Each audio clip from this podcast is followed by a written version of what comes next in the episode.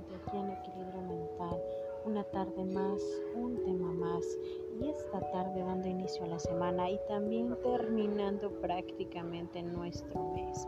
Este mes que nos trajo un sinfín de aprendizajes, de momentos, de cosas que fuimos invirtiendo en este recuento de todo lo que hemos hecho durante este año.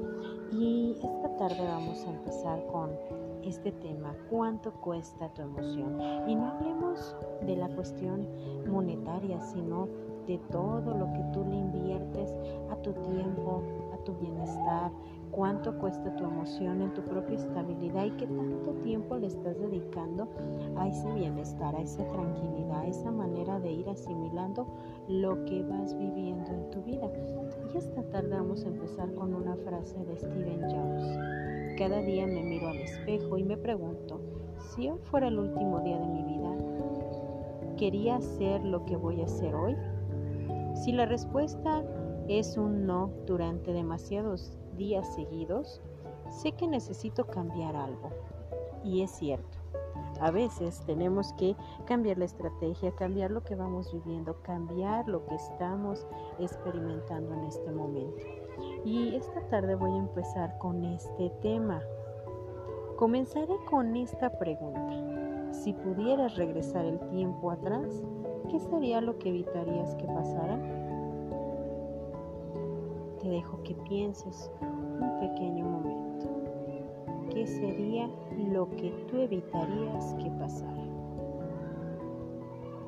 Muchas veces podemos pensar que cada acción que pasa en nuestra vida es una enseñanza una señal, un destino y tantas otras cosas más que podemos definir como acciones que pasan para enseñarlos algo de verdad valioso.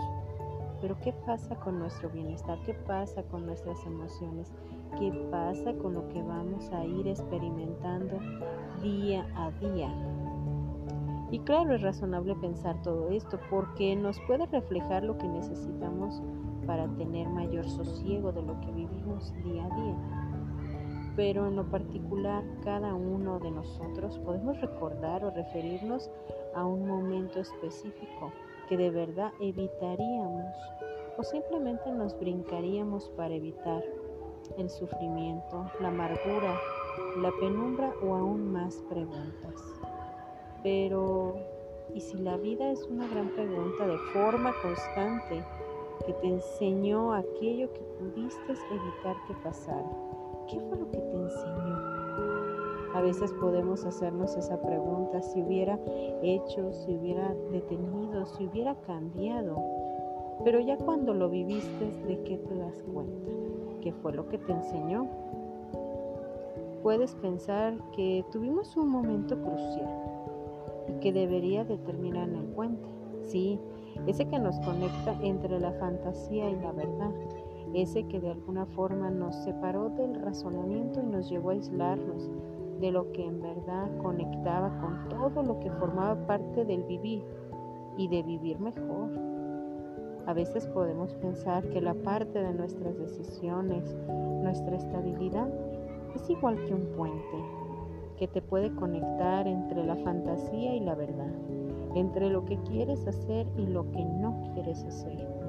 Si puedo pensar que si hubiera tenido el valor, la serenidad de mi emoción, todo hubiera terminado en el puente, antes de cruzarlo, antes de aprender lo que muchas veces hubiera aprendido de mejor forma y sin tanto dolor, o de forma ignorar mi propia persona.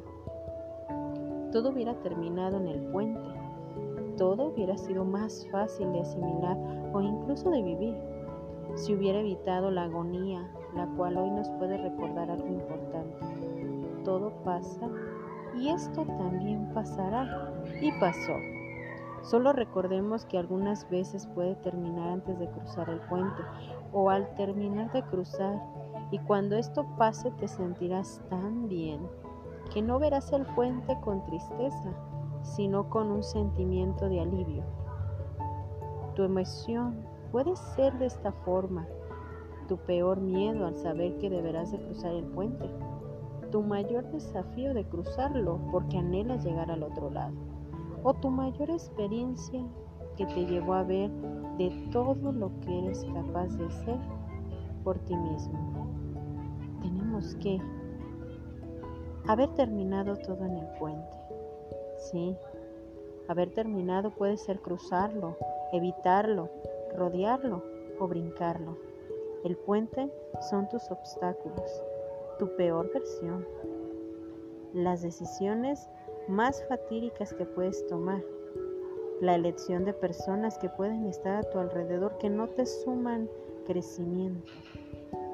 Todos esos son puentes, puentes que debes de cruzar para no quedarte estancado, para no quedarte ahí.